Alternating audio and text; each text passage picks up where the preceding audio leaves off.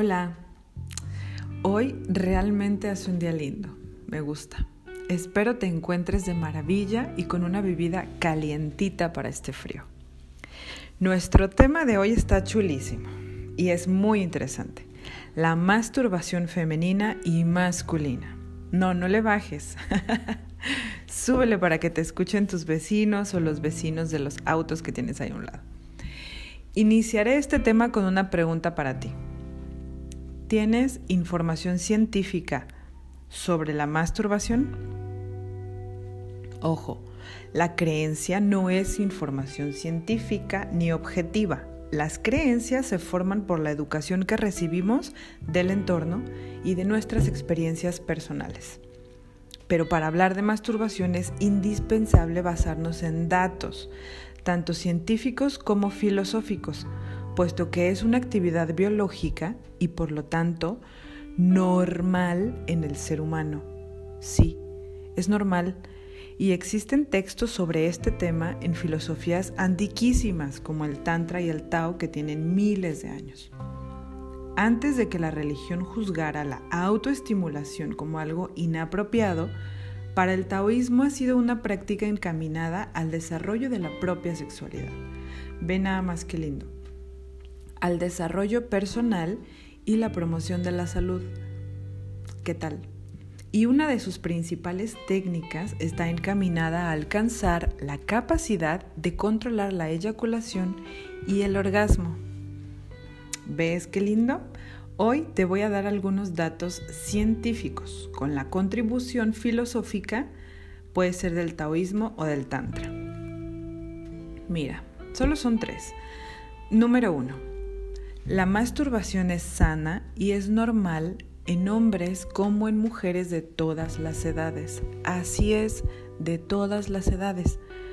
Prácticamente toda la población, masculina y femenina, sana, se masturba, desde edades tempranas hasta el final de su vida, si su salud se lo permite. Evidentemente es algo que conocemos y relacionamos más con el sexo masculino sin embargo, también hay estadísticas que demuestran que las mujeres lo hacemos en un porcentaje menor por dos cosas. La moral y la creencia del pecado y la culpa que le deviene.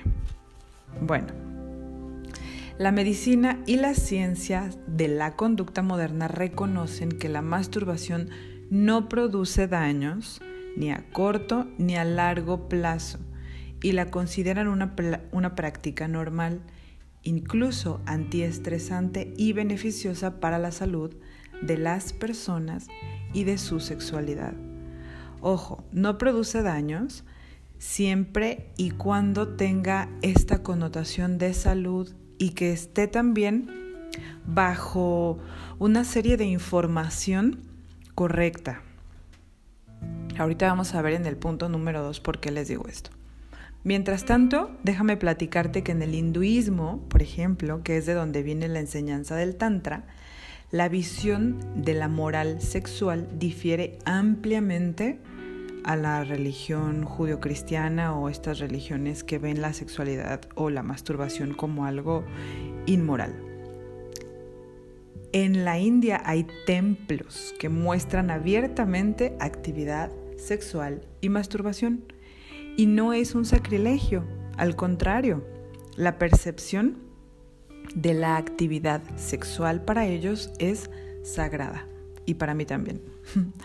Por ejemplo, el lingam, lo puedes investigar en internet, es el símbolo fálico masculino y el yoni es el símbolo que representa a la vagina o templo sagrado en la mujer. ¡Qué bonito!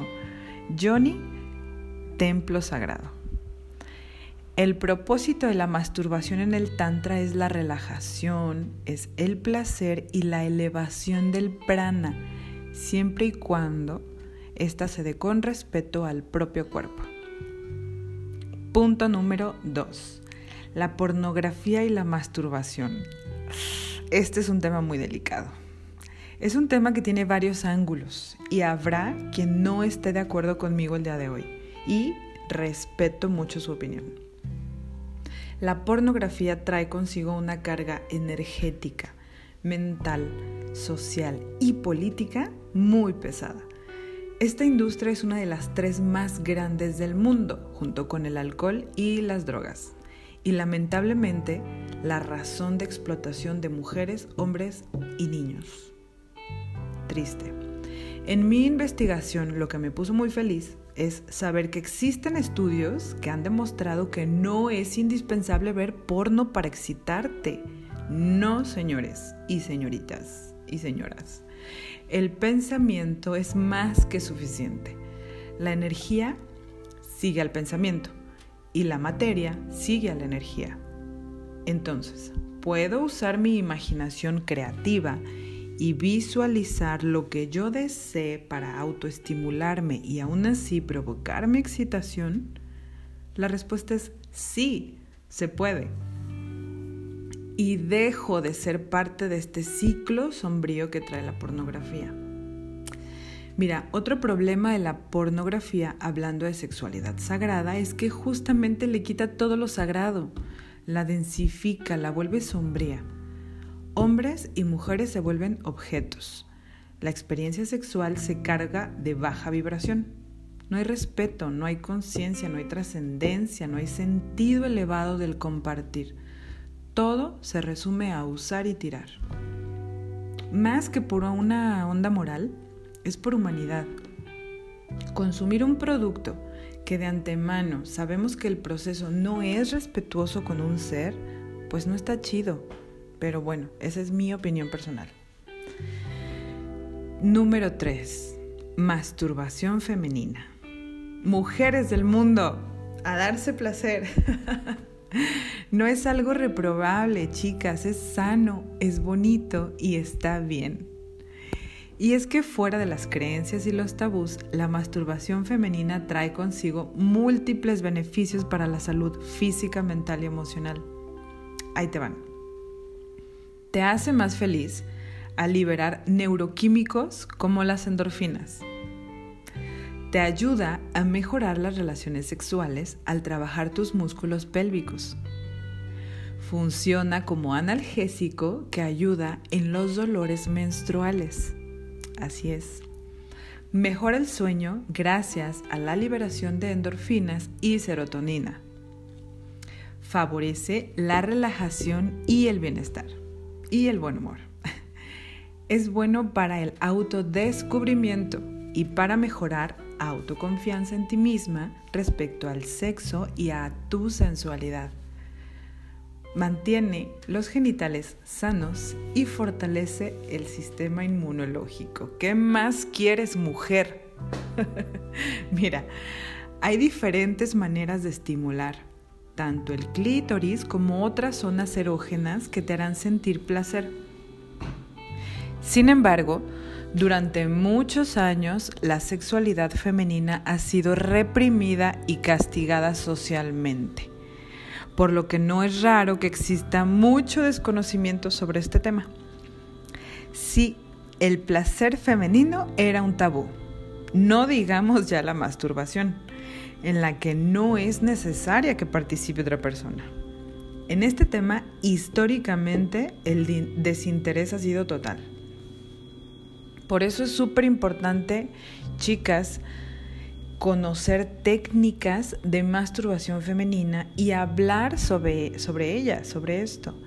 Es algo que puede contribuir a que este vacío de información se llene pronto y que el bienestar de las mujeres sea valorado en sí mismo Mira, en mi investigación, es que de verdad hago investigación, he encontrado 28 técnicas distintas de masturbación femenina. ¿Qué tal? Si te interesa, envíanos un mensajito privado a través de Facebook. Estamos como Colibrí Dorado y te paso toda la información, amiga. Escríbeme. Y bueno, ya para cerrar, que cada uno y cada una saque sus propias conclusiones sobre el tema y tome las decisiones que mejor le hagan sentir a su ser y a su corazón. Pero eso sí, libérate de creencias limitantes, de prejuicios y con mucho respeto siempre a tu cuerpo, a tu ser y al de la otra persona si es que compartes con alguien más. Porque también existe la masturbación compartida, ¿eh? compartan. Y compartan el podcast también, por favor. Bueno, me despido. Gracias por escucharme. Te envío un abrazo cálido y fuerte. Que la pases bonito hoy y que tengas mágicas experiencias sexuales y sagradas. Chao.